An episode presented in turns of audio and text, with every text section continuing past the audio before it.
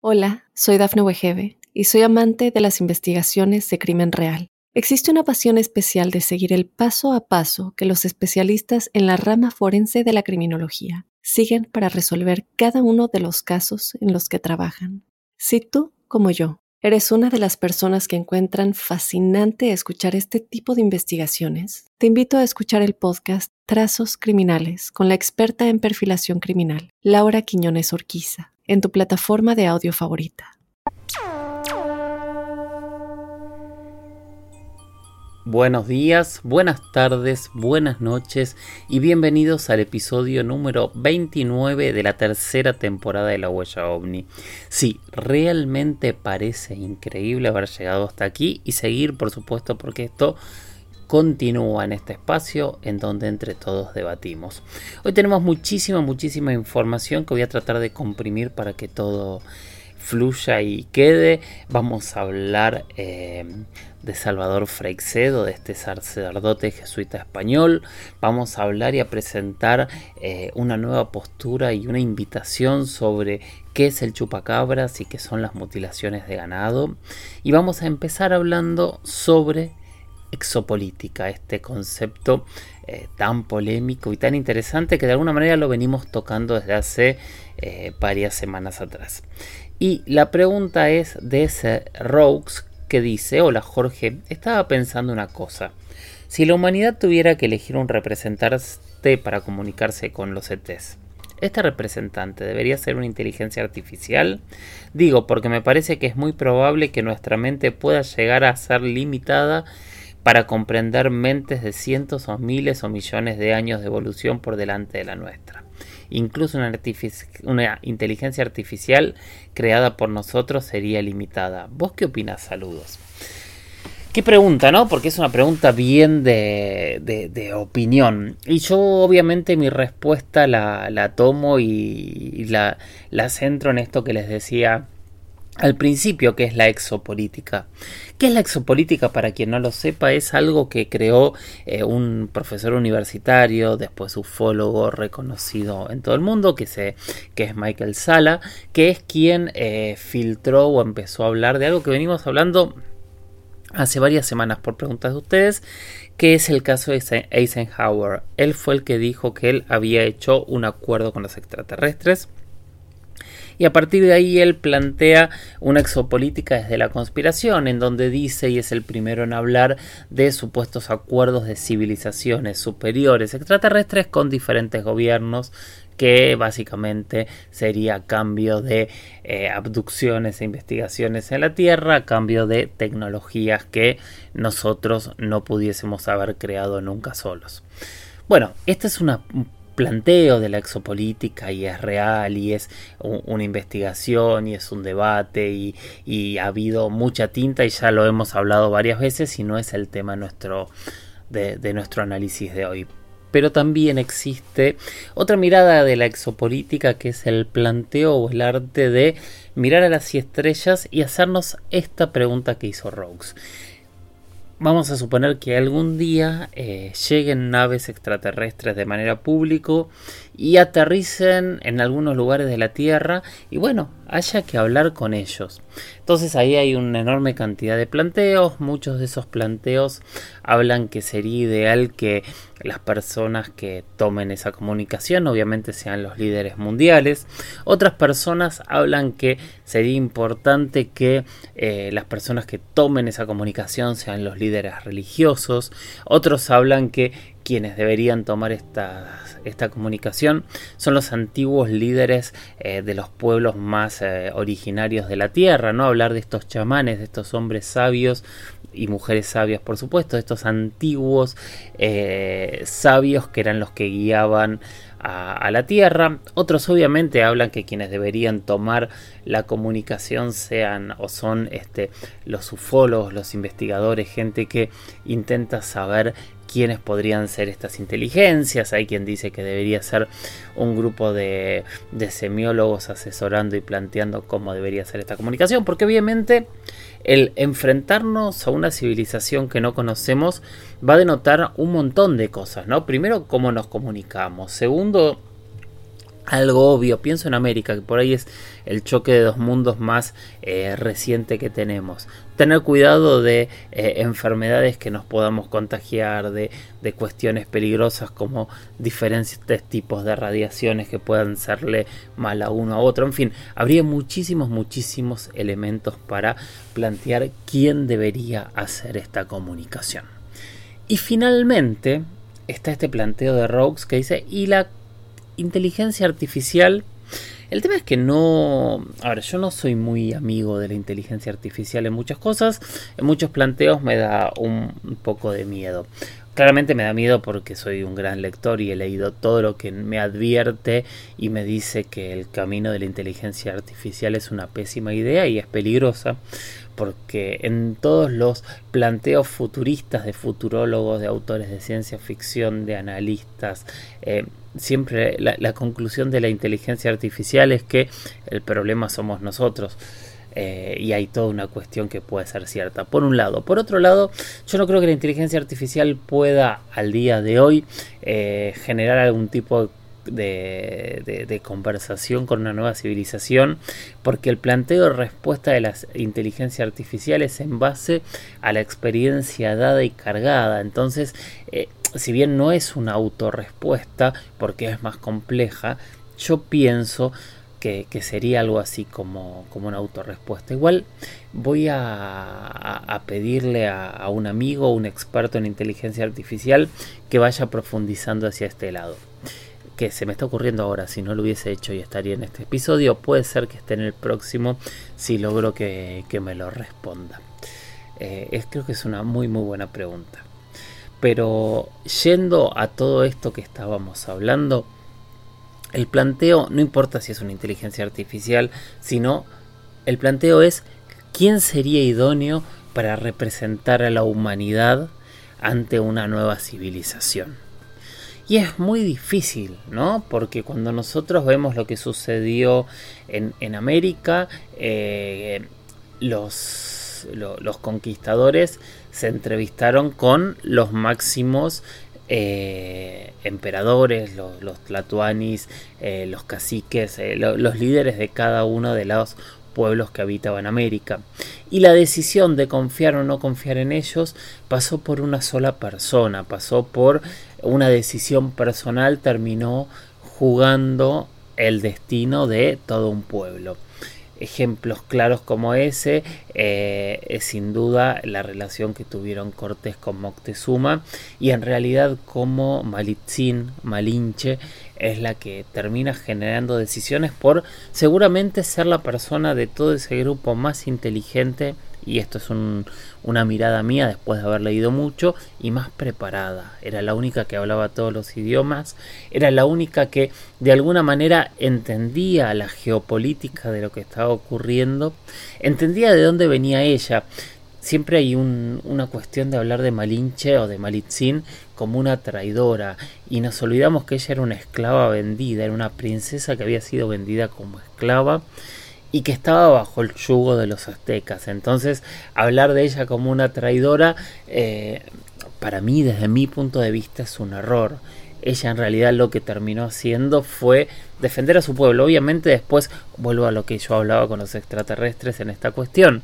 Eh, una decisión eh, personal terminó generando una nueva forma de vida con una enorme tragedia y muchos muertos. Entonces, decir, bueno, vamos a descansar en el Papa, vamos a descansar en el líder de tal iglesia, vamos a descansar en tal presidente, a mí me da miedo porque no estamos descansando en una institución o en alguien que represente a la humanidad, siempre estaríamos descansando en una persona, con miedos, con, con impaciencias y con una historia previa que se puede dejar engañar o puede cometer errores o puede este, vendernos de una manera eh, directa también si fuese posible en algunos casos. Entonces, ¿cuál, ¿cómo respondo tu pregunta? ¿Quién pienso yo que podría ser eh, la persona idónea para representar a la humanidad ante una civilización externa?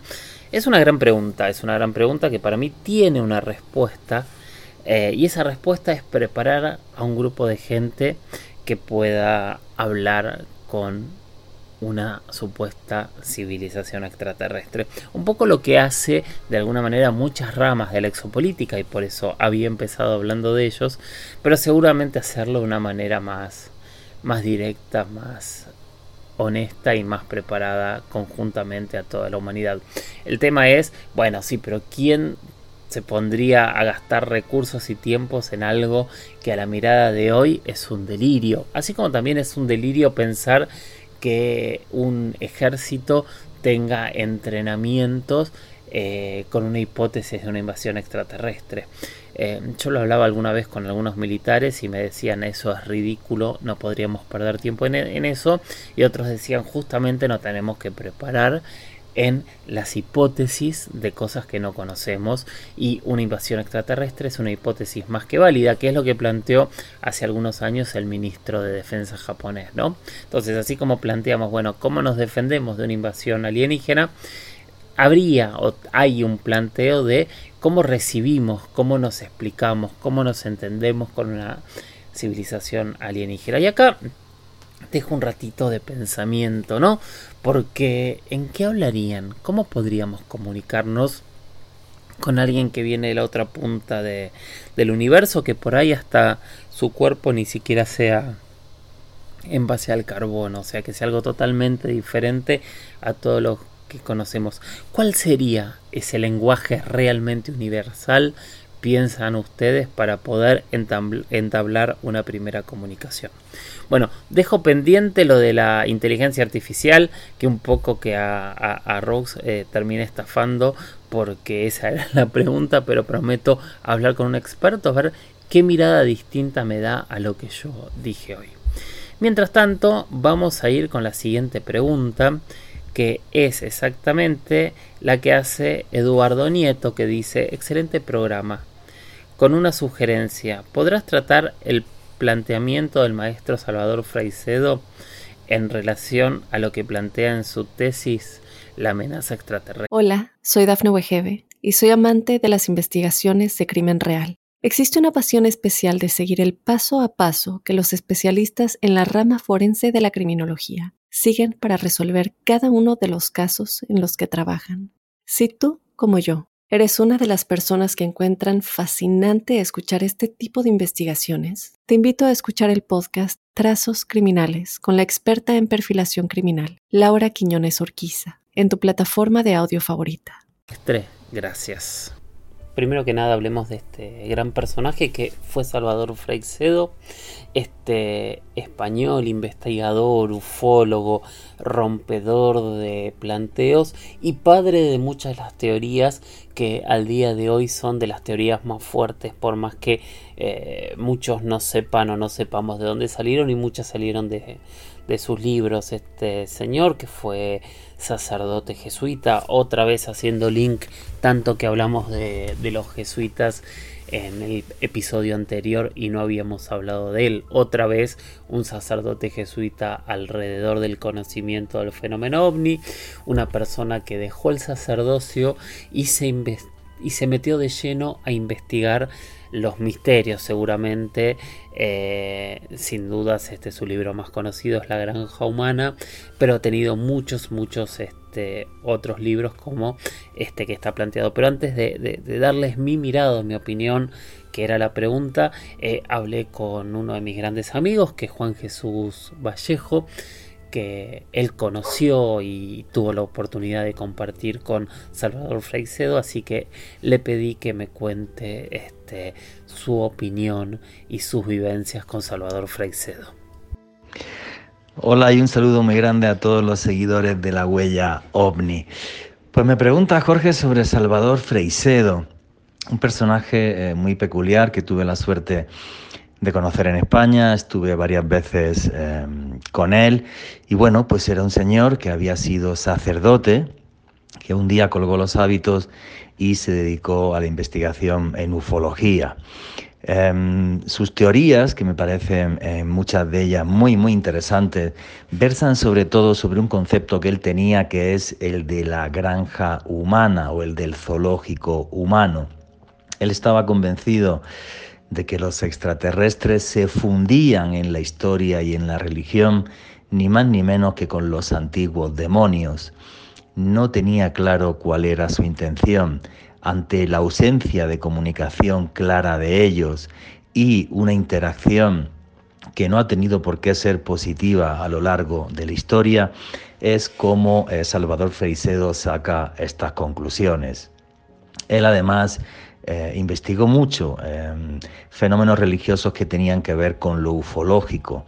Por ejemplo, apariciones marianas, apariciones marianas como la de Fátima, por ejemplo, en, en concreto donde, eh, bueno, pues es una aparición mariana que es la más famosa del siglo XX, eh, sobre todo porque más de 50.000 personas vieron cómo bailaba el sol en un día nublado, y el sol, señores, no baila.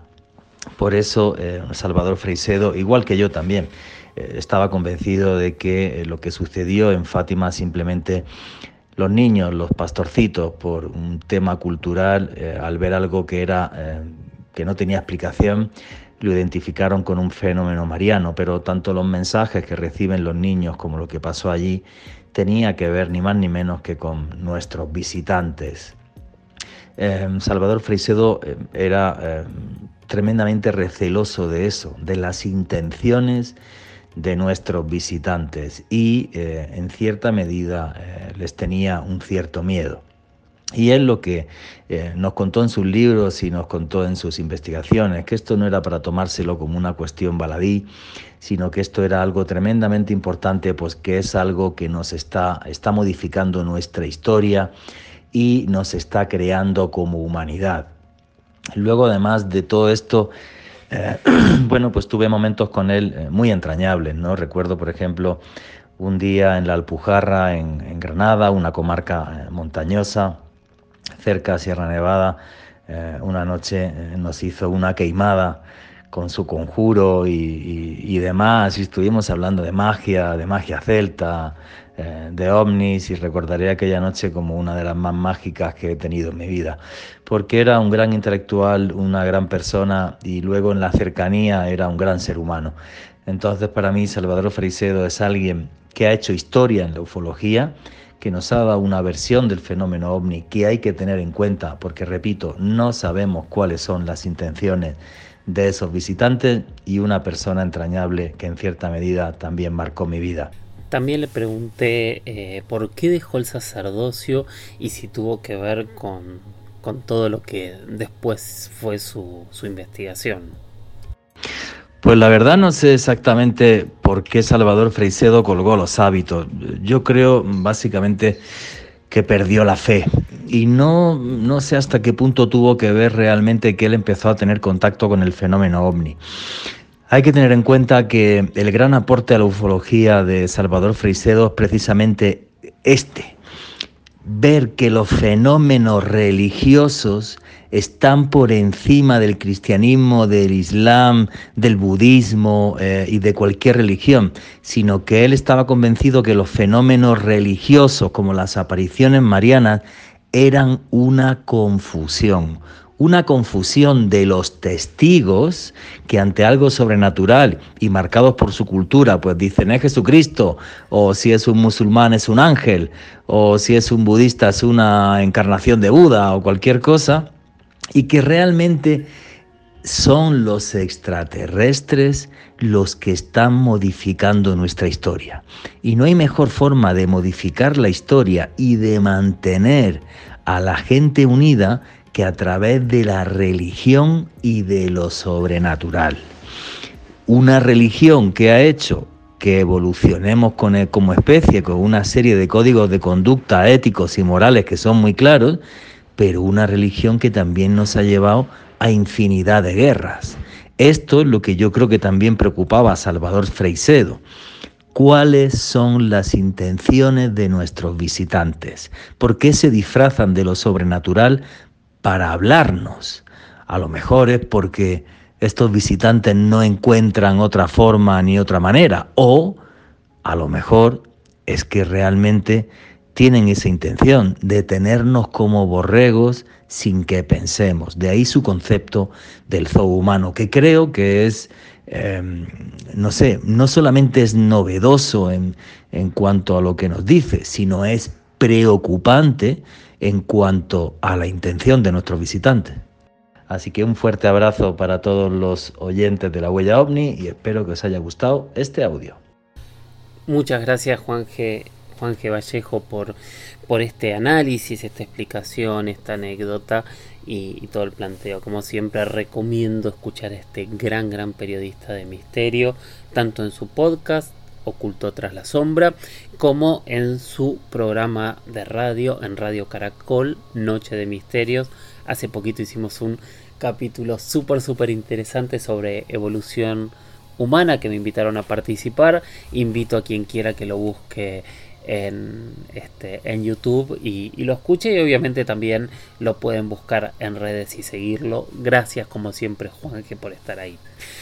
Mi opinión, eh, que, que, era la, la, opinión que tenía que decir, que es la, la, eh, la, pregunta que me había hecho Eduardo Nieto, que era qué pensaba justamente sobre la tesis de la amenaza extraterrestre. La tesis de la amenaza extraterrestre es bastante actual en un sentido, o sea, es un libro en donde Fraicedo lo que hace es un análisis y plantea cómo diferentes eh, organismos, fracciones o parte de distintos gobiernos de los Estados Unidos, sea el presidente, sean eh, los militares, sea incluso la Corte Suprema, alguien ha reconocido en algún momento tener contacto con extraterrestres. Es un, un, una investigación bastante interesante y que si bien no tiene pruebas contundentes como para decir se puede ir con el libro a Estados Unidos y decir digan esto, las declaraciones son ciertas, están puestas, están en la historia y sorprende y fortifica mucho la mirada cuando se ve todo junto y más viéndolo a, a, nuestra mirada de hoy, ¿no? Porque todo lo que está diciendo es básicamente el planteo que por uno u otro motivo terminamos hablando siempre, ¿no? Lo que dijo David Grush, lo que dijo en su momento Paul Heller, lo que dijo el, el grupo de Disclosure Project. Hubo mucha, mucha gente planteando esto mismo. Obviamente su mirada era a la luz de lo que él considera el fenómeno, que era parte del planteo que nos explicaba Juan hace un ratito. Pero nada, es una persona para leer, para escuchar, para conocer. Hay muchísimas entrevistas también con Salvador Freicedo que creo que vale cada una la pena escuchar, leer y aprender de todo lo que dejó para enseñar este gran investigador español. Bueno, vamos a ir con el siguiente tema, que no es una pregunta, sino que es algo un poco distinto y que yo tenía ganas de, hacerlo por un proyecto personal que estamos haciendo desde hace un tiempo. Eh, hace cosa de un año me contactó un, un, este, un veterinario, un veterinario chileno residente en España, que se llama Víctor Toledo González y que justamente eh, me cuenta que eh, lo acaban de nombrar presidente de la Sociedad de Ciencias Forenses Animales. Y lo que me parece interesante de él y por lo que le estamos hablando desde hace un tiempo es porque él está interesado en empezar a investigar los ataques del chupacabras, los, ataques de mutilaciones de ganado, de una manera más científica, más orgánica, para tratar de llegar a algún tipo de conclusión. Chupacabras me parece que es algo que merece un programa completo. Alguna vez hemos hablado, pero si alguien lo pregunta, vamos a atacar completo con este fenómeno que eh, empieza en los 70 en la región de Mocoa en, en, en, Puerto Rico y que después en el 95 se lo, eh, se lo se lo empieza a llamar chupacabras a través de una publicación de prensa y eran cabras que aparecían sin sangre muertas y con toda la sangre succionada Este fenómeno después se cruza al continente, empiezan a aparecer casos en Texas, en México, después empieza a, a bajar hacia Sudamérica y mientras los años van pasando empezamos a tener casos cada vez más al sur. Pero cuando vamos a la historia, también tenemos que hablar que en 1800, también en Texas, aparecen eh, recortes periodísticos antiguos que hablan de un ser que la prensa en ese momento había titulado como el canguro bebedor de sangre.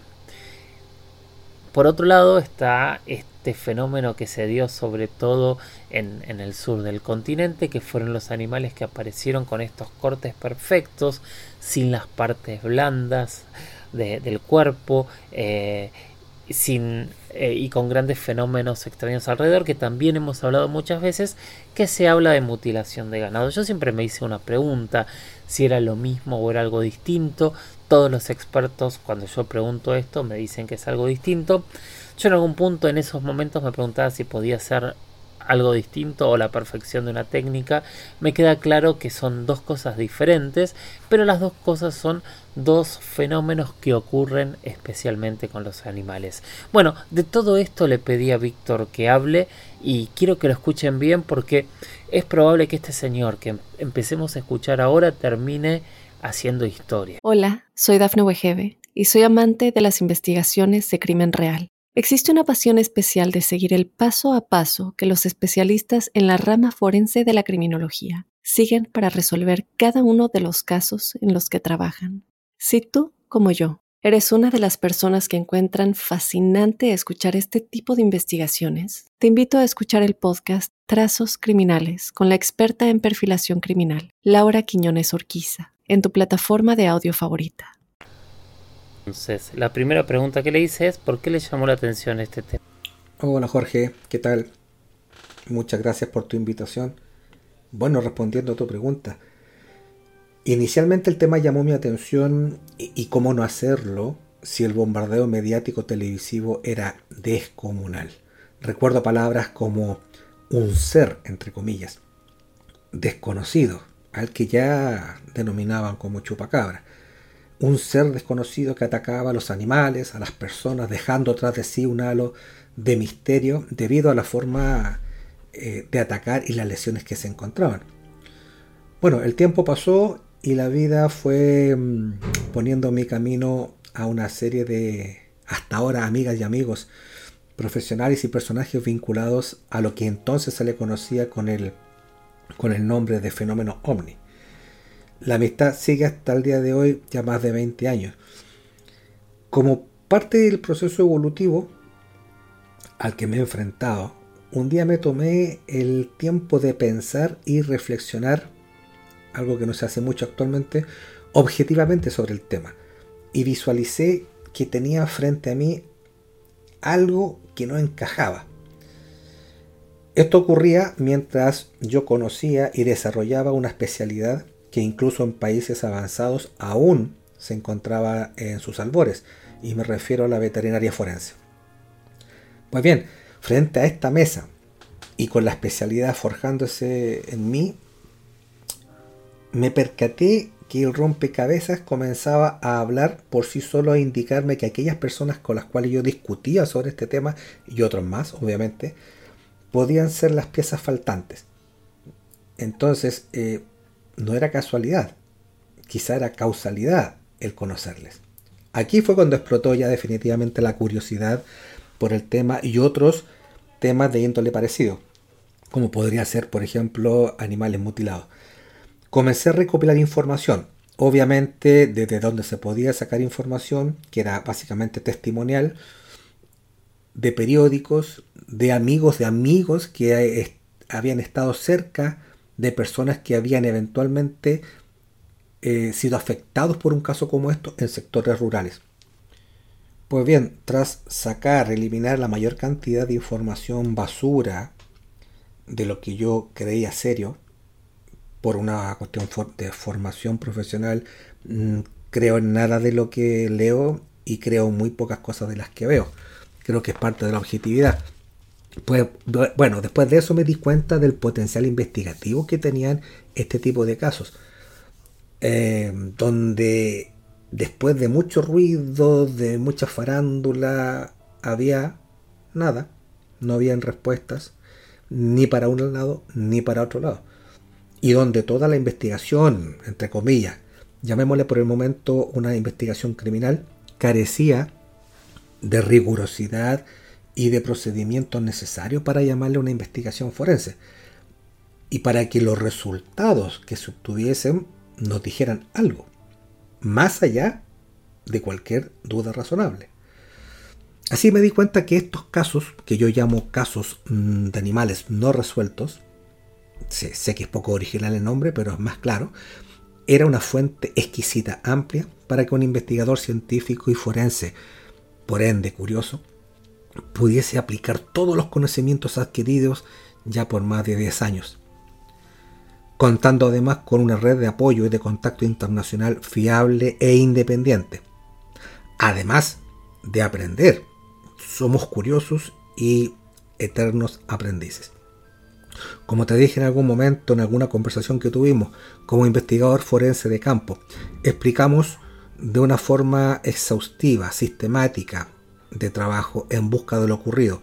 Estamos hablando de lo que es criminalística en particular, que intenta responder qué ocurrió, a quién le ocurrió, cómo ocurrió, dónde ocurrió, cuándo para poder entrar después de una manera interdisciplinaria con otros colegas que ya son del punto de vista criminólogo, criminológico, que explican el por qué ocurren ciertos hechos. ¿Y cuál sería la mejor forma, el mejor método para investigar este tipo de casos entonces?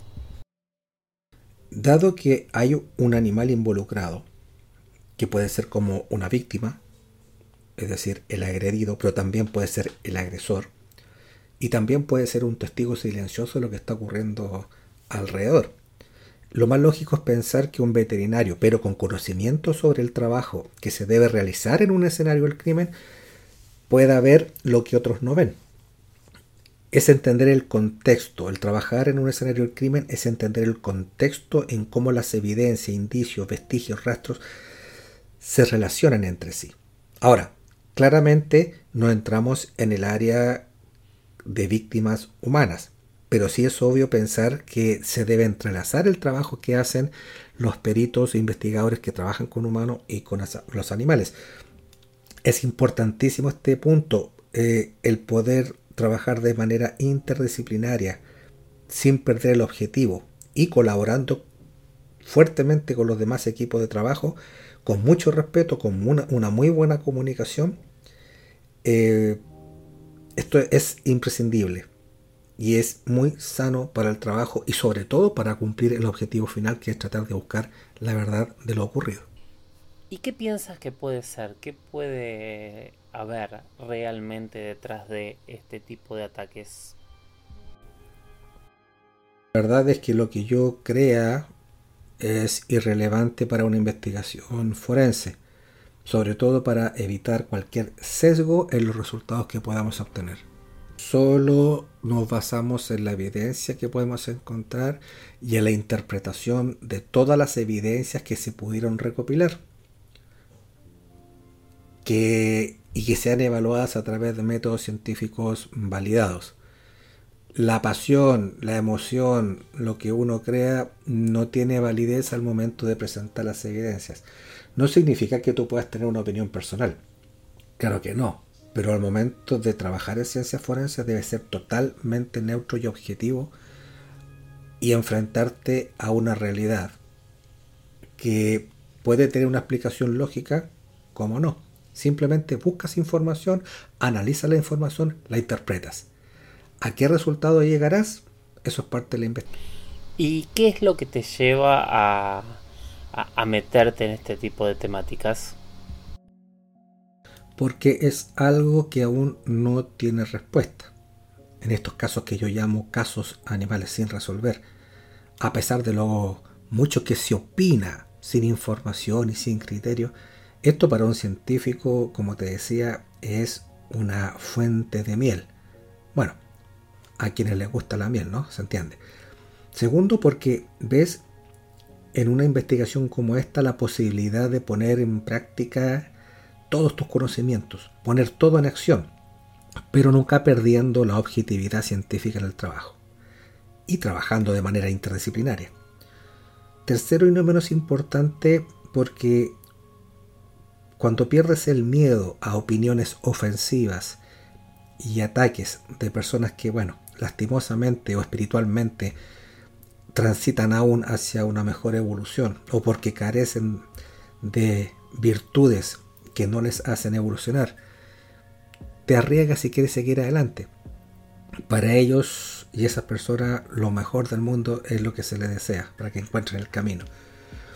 En resumen, cuando pierdes el miedo del que, del que dirán, cuando eres consciente de tener las competencias humanas y profesionales, obviamente junto a otras personas que piensan igual que tú, entonces sí estás preparado para llevar adelante una investigación de este tipo.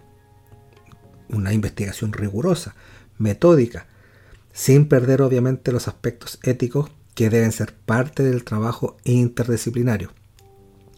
Cuando cuentas con independencia en tus convicciones, tu mente no sea controlada por estímulos externos que te dicen lo que debes hacer o lo que debes pensar. Cuando eres objetivo y eliminas la pasión de la ecuación en la investigación y sobre todo cuando tienes sed de aprender, creo que es el momento de entrar al, entre comillas, juego, sin temor a los resultados, que hablarán por sí solos. Cuando pierdes todo esto, te adentras en el camino para llegar más allá de lo que otros han querido o han podido llegar. Y claramente para poder cumplir los objetivos, además de los conocimientos, herramientas, herramientas tanto eh, instrumentales como capital humano, se requiere de recursos, recursos económicos que permitan llevar adelante una investigación como esa. Y esperamos, esperamos en un futuro próximo poder contar con esa colaboración pero primero debemos colocarnos de acuerdo y entender la importancia de hacer un trabajo científico importante. Da lo mismo que quién está provocando daños o quién está generando daños. Debemos abocarnos a la investigación científica pura y aplicar el método científico a través de una buena observación, de una buena comparación de elementos para llegar a una hipótesis y tratar de llegar a una hipótesis comprobada. Eso es simplemente lo que hacemos da lo mismo el origen que puede tener. Nosotros nos abocamos específicamente a través de las evidencias a entender un hecho determinado. ¿Eso que más te ha llamado la atención y cuál consideras que es la forma que deberías encararlo para hacer una investigación exhaustiva y efectiva? En realidad, y para ser honesto, no hay ningún caso que me llame más la atención que otro. Lo que sí me llama la atención es la poca prolijidad con la cual se realiza la investigación. Creo que entender por lo menos uno de los factores, que es que el que debe o el que tiene el conocimiento para hacer una investigación en terreno de un escenario del crimen, no está interesado en hacerlo, por un lado. Por otro lado, es el hecho de que quienes realmente quieren hacer un buen trabajo, minucioso, objetivo, no tienen los conocimientos para abordar un caso de esta naturaleza. Y aquí de alguna manera respondo a la segunda pregunta. Entonces, ¿cómo se hace la investigación? Claramente se hace con personas que estén interesadas en hacerlo bien y con personas que tengan el conocimiento y las herramientas para poder hacerlo. Siempre en la mayoría de los casos se concentra la, atención en la víctima, ¿sí? Pero hay muchos otros factores que están dejando fuera, que tienen que ver con el entorno. Y cuando me refiero al entorno no me refiero simplemente al terreno en el cual ocurre o los cercados o las montañas o las ciudades, no, me refiero a todo, un contexto nacional, un contexto económico, es decir, aquí hay que hacer un trabajo de inteligencia para entender cuáles son las variables que están de alguna manera incidiendo en los casos. Ocurren siempre donde mismo, ocurren siempre en la misma época.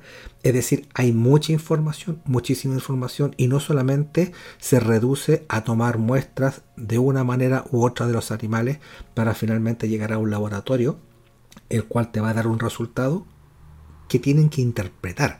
Ahí está el problema, en la interpretación.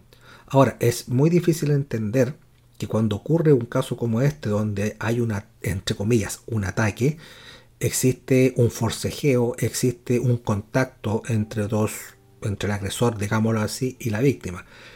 Y por un, uno de los principios de la criminalística, que tiene que ver con el intercambio, transferencia de información, nadie nunca encuentra nada. Entonces, y lo dice claramente Edmund Locar, que te dice, el problema no está ahí, la evidencia está, es factual, está. El problema está en cuando no se encuentra o cuando no se sabe interpretar. Entonces, para eso se necesita prolijidad, un protocolo, pero muy fino de trabajo, con tiempo. Simplemente eso, es simplemente tener personas que quieran hacerlo, que tengan la herramienta del conocimiento, que se pueda trabajar en forma interdisciplinaria y con personas que realmente quieran descubrir lo que se llama verdad, sea cual sea. Nuestro trabajo es evidencias. Lo demás queda en manos de otras personas. La verdad que me parece súper interesante. ¿Cómo se contacta a la gente que tenga algún dato que quiera compartir contigo?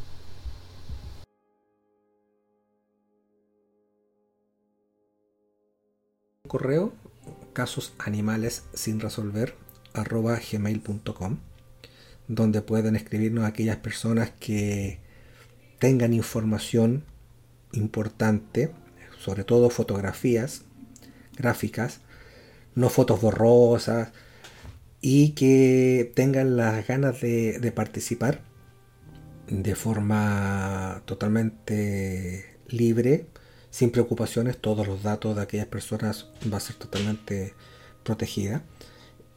Lo que sí es importante es que sean personas serias que quieran aportar, ¿sí? de forma respetuosa, con alturas de mira y que quieran buscar la verdad. Estamos en una etapa en que el mundo está abriendo los ojos y quizá este es uno de los temas que puede ser interesante, además de entretenido, ¿sí? A mucho mundo le gusta el misterio, pero lo importante es que siempre exista respeto y fraternidad en el trabajo. Entonces quedan invitadas aquellas personas que quieran colaborar, quieran participar de una cofradía que busque la verdad en este aspecto. Hay mucho que hacer, hay muchas otras instancias. Eh, todas las personas pueden tener una opinión, pero que la opinión sea informada, no queremos comentarios. Necesitamos información, una opinión informada y seguramente vamos a encontrar muchos científicos a nivel internacional y me refiero a científicos a personas que quieran realmente buscar la verdad, que sean curiosas. Esas personas son las que necesitamos para poder llegar a un buen fin y cumplir el objetivo, buscar simplemente la verdad en un entorno fraterno, ético y con altos estándares morales. Querido Víctor, muchas gracias por tu explicación, por tu planteo y sobre todo por tu propuesta, ¿no? Porque me parece sumamente válido que haya un, que se involucre la ciencia para tratar de entender qué es lo que hay detrás de este enorme, enorme misterio. Muchísimas gracias Jorge, pásalo bien, te felicito por tu trabajo que lo he venido siguiendo. Y, y un saludo enorme a toda la audiencia que está escuchando. Y pensar en un futuro mejor, pero para eso tenemos que trabajar. Trabajar, ser reflexivos, no juzgar, es importantísimo, importantísimo no juzgar, recuerden que todos somos parte de lo mismo.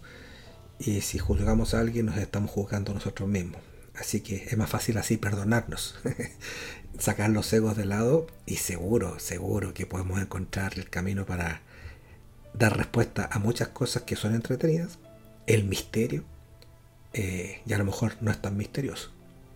¿Quién sabe? Ahí queda, encima de la mesa. Un abrazo gigante. Bueno, ojalá les haya resultado tan interesante como a mí. Yo pienso que constantemente pedimos, exigimos, planteamos explicaciones donde una ciencia comprometida nos dé o nos ayude a dar respuestas. Hoy tenemos un científico que nos pide ayuda, que nos pide formar una red para que cada vez que aparezca algún tipo de animal mutilado, de ataque extraño, pueda llegar esa información para poder analizarlo.